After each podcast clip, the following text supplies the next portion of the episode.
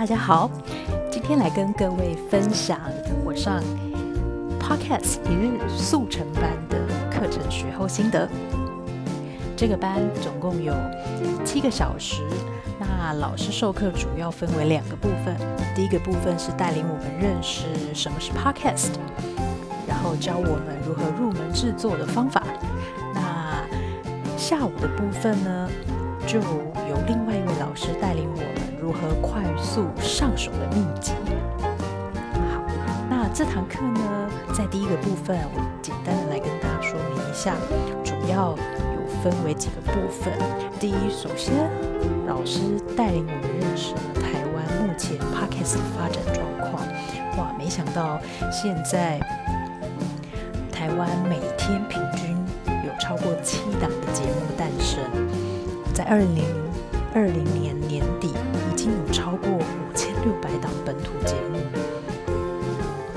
上架，所以这数字很惊人。那全球也都在封 Podcast 状况，所以蛮多大企业也投入了一些 Podcast 并购的一些投资啦，或是原创节目等等，这还蛮有趣的一个新媒体。也不算新了，其实它在发展已经有一阵子了。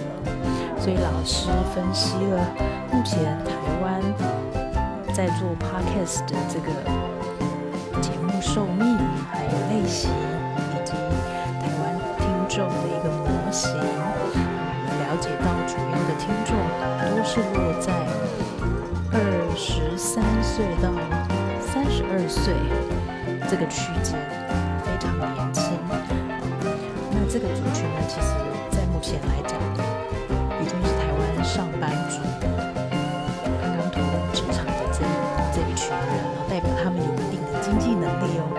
所以现在很多商务发展的菜样呢，就会是从 podcast，然后连接到一些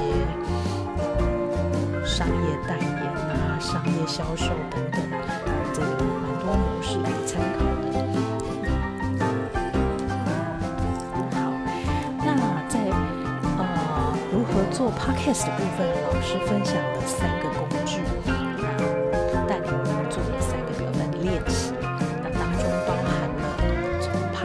竞争者的情境分析，找出到底想做什么样子的节目，那跟我们性质类似的频道有哪些相似点、相异点？那我们的特色是什么？要找出我们的核心价值。那第二张表单运用的就是 Podcast 的节目？企划单。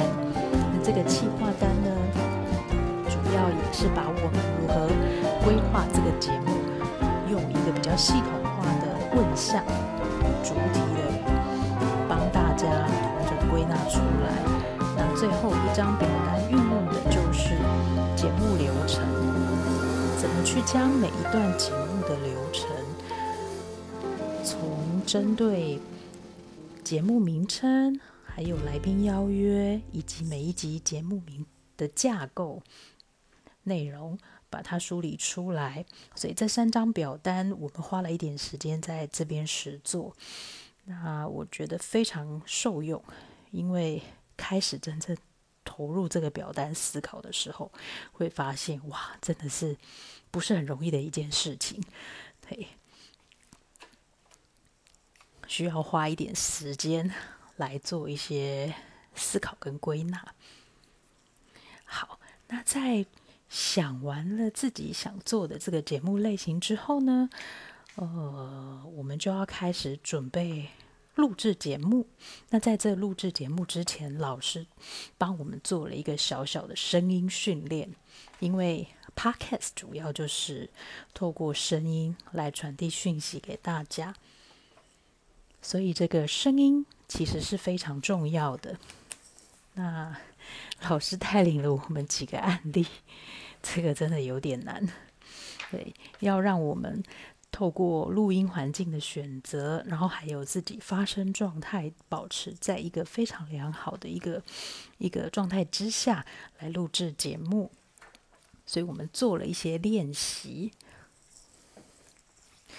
对这个。包含怎么念的顺，然后怎么给一个句子有节奏感、韵律感，还要找到自己的语感。好，那当然要避免一些喷射音的发出。光是这一些，我们就觉得，嗯，不是很容易，所以这个要多练习，而且讲一连串的话，其实还要训练自己的肺活量，哦，就是才不会讲一句话就很喘，像我现在这样，嗯，好，这个说话也是一门课程，对，这个要好好的练习，才能够录制出一。一一段的好节目，好，那在声音练习过后呢，老师又带领我们去哦，分享了几个制品，包含制作封面，我们可以使用一个叫做 Canva 的软体，Canva 的网网站，这个网站上面有很多现成的一些套版，可以提供大家做编辑，觉得蛮好用的，因为没有设计底的我们，其实。只要会选，到那网站上去选好图，输入字，我们专辑的封面就可以完成了，非常的方便。好，所以早上的部分呢，老师就跟我们分享了这些核心制作的方式，那也带我们看了一些国外的一些 podcast 节目，非常有趣。好，那进到下午的课程呢，我们就开始进入录音课程了。那老师总共分成六个部分，包含了第一个部分介绍了录音器材，还有第二个部分如何去选购，然后第三怎么安排一个好的录音环境，以及第四录音软体的选择。这个我们做了两个软体的练习，一个是手机就可以下载的 First Story。上传的一些录音，这个蛮简单的，很容易入门。那第二个软体是教我们做声音的编辑软体，录制编辑叫做 Audacity。这个软体的界面也很简单，所以我们很快就学会了。那最后还教我们怎么上架到 First Story，还可以上架到各大平台网站去。这是一个很有趣的学习体验，所以最后呢，嗯，其实上课完之后，大家都已经迫不及待要等着输出自己的第一堂课了。那这很有趣，所以我赶快把这个心得趁新鲜的时候把它留下来。那至于为什么要上这一堂课呢？其实，对于这些新媒体的应用，我们希望能够找到一个非常快速可以制作，然后制作成本也比较低廉的这个教材编辑的方式，能够分享到我们的团队，带进给公司同仁。做一个快速的学习扩散，那希望我们在新平台上架的时候，架上就有满满的课程、丰富的课程，让同仁可以自行学习取用。以上就是我今日的学习心得，谢谢大家的聆听，也期待我们新课程的产出，谢谢。